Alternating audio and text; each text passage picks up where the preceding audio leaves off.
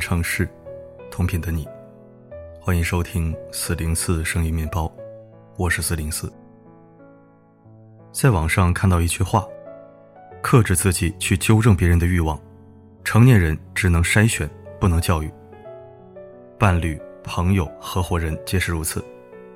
收起自己改造他人的执着，人教人教不会，事教人一次就够了。短短的几句话。却说透了人性的真相。人就是这样的，我们永远叫不醒一个装睡的人，除非他自己醒来。同样的，我们也改变不了一个不想改变的人，除非他自己想改变了。因为人是劝不醒的，只能痛醒。知乎上有一个问题：孩子需要经历些什么才会明白学业的重要性？其中有一个扎心的回答是这样的。唯有被生活殴打到遍体鳞伤时，才会懂得。很多时候，不管父母、老师怎么苦口婆心讲述努力读书的重要性，但他们就是不听。唯有自己撞过南墙、挨过生活的耳光后，才恍然大悟：拼命读书到底有多重要？还记得零分考生徐梦楠吗？零八年的安徽高考，徐梦楠故意交白卷，考了零分。无缘大学的他，在此后的十年里，辗转于各类工厂，组装广告箱、制造井盖、包装卫浴产品，无一例外都是各种没有技术含量的体力活。不仅工作时间长，工作环境脏乱差，还特别辛苦、特别累。他也想过换一个好一点的工作，但他只有高中学历，根本就找不到更好的工作。作家蒋勋曾说：“人总是要经历一些让他们深觉不安的。”值得忏悔的或者后悔的事儿，才会回头想想自己的选择究竟如何。徐梦楠也是，在吃尽了生活的苦后，他后悔了。如果自己当初努力学习，考个二本不成问题，现在的生活应该也是城市里的小白领，而不是过着现在这样的生活。二零一八年，徐梦楠痛下决心，重新参加高考。他一边打工一边学习，终于在二十九岁那年。考上了安徽的一所专科院校。重返校园的他，比以往任何时候都更加珍惜这来之不易的读书机会。小时候，我们总以为读书最苦，可等到真正步入社会了，才明白，不读书的人生才是最苦的。如果你不吃读书的苦，那就要吃生活的苦。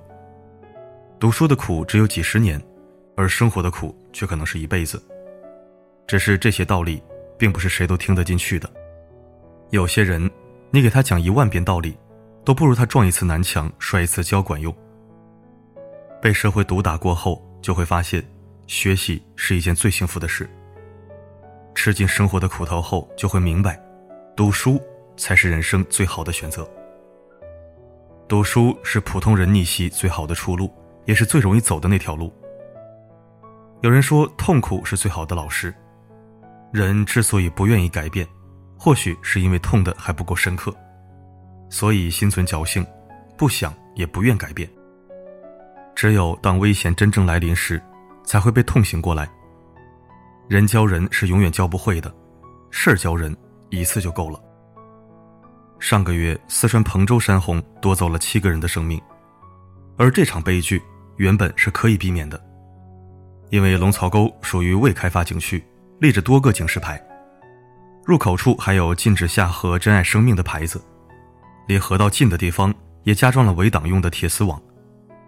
而且早在山洪到来之前，工作人员接到天气预报后，就开始沿着整条山沟对游客进行劝离。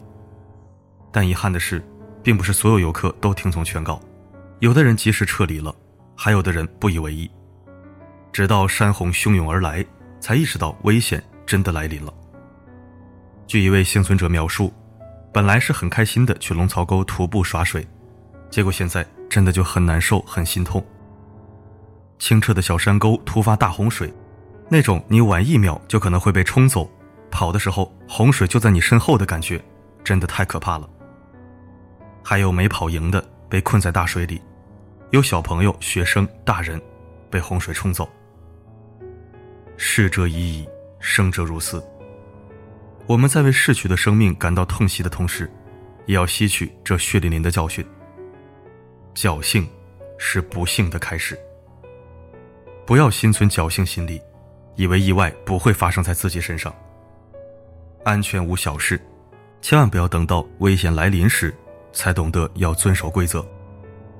这世上所有的规则与秩序，都是源于对生命的敬畏，对安全的守护。遵守规则，也是在尊重生命，尊重自己和他人。在一档访谈节目中，主持人问李冰冰：“你从什么时候开始意识到自己是中年人了？”李冰冰的回答是：“自从一场大病之后，我突然感觉身体变得不太好了，已是大不如前，容易累，没力气。”不像以前能熬了，我虐不起自己了，身体真的会报废。现在的他在接受电影邀约时，首先考虑的是自己的身体，健康才是第一位。很多时候，我们总仗着自己还年轻，所以肆无忌惮的熬夜透支身体，直到生一场大病住一次 ICU，才意识到健康的身体有多么重要。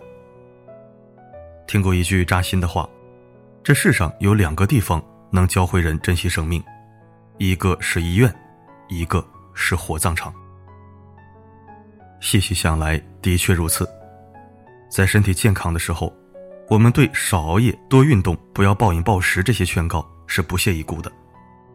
但等到健康被疾病侵蚀，躺在医院的病床上，忍受着病痛的折磨，不用别人提醒，自己就懂得要爱惜身体。博主三坨土习惯性熬夜长达十年，半夜三点前没有睡过觉。而促使他下定决心早睡早起的原因是，某一天熬夜熬到三点钟后，心脏突然感到不适。那一刻，他彻底慌了。他开始想办法戒掉熬夜，每天七点准时起床，吃早餐，去运动，让生活变得更有规律。比赚钱更重要的是活着。这是一本书，里面有一句话。只有在突然报废的那一刻，我们才会明白自己一定顶着风险行走了很久。大病一场后，就会意识到，在这个世界上，最不能透支的是身体，最无法挥霍的是健康。身体健康就是一个人最大的本钱，失去了健康，也就失去了一切。生命只有一次，不透支身体，是我们每个人应有的自觉。写到这里，想分享一个看过的小故事。一位青年为情所困，无法自拔，于是跑到山上向大师求助。大师听完后，并没有说什么，只是默默给他斟茶。杯里的热水满溢而出，大师却仍未停下倒水的动作。青年无法忍受热水带来的疼痛，赶忙扔掉了茶杯。痛了，自然就放手了，就吸取教训，长记性了。这世上没有真正的感同身受，只有针扎在自己身上才会知道痛。为什么我们听过很多道理，却依然过不好这一生？是因为很多时候，能让我们做出改变的，不是道理，而是南墙，是弯路，是栽跟头。疼痛就是最好的老师，人是劝不醒的，只能痛醒。共勉。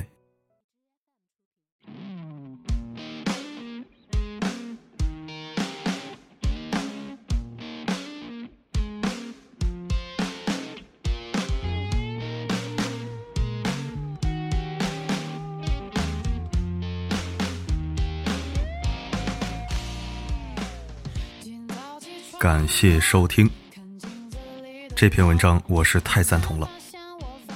因为几年前我就突然领悟到，没有任何人的彻底改变是被谁劝成的，都是自己疼了、遭罪了，或者看到了身边的惨痛悲剧案例，猛然觉醒悔悟的。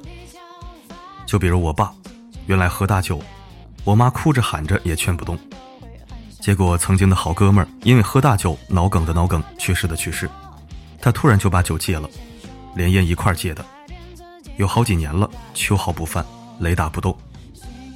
你看到最后也是自己觉悟的，谁劝都没用。我也一样，原来抽烟喝酒、熬夜吃夜宵，虽然烟酒有量，但多少还沾点心情不好了抽烟，心情好了喝酒，熬夜改不掉，难免吃夜宵。也是身边人各种劝。嘴上答应，实际没用。有一天突然发现身体好像不抗造了，体检报告一出，烟酒全停了，分毫不碰那种。现在熬夜也改了，夜宵也没了，就差保温杯里泡枸杞了。人呐，就是贱皮子，不被现实暴打，不被疼痛折磨，永远醒不了。深度好文，与君共享。好了，今天的分享就到这里，我是四零四，不管发生什么，我一直都在。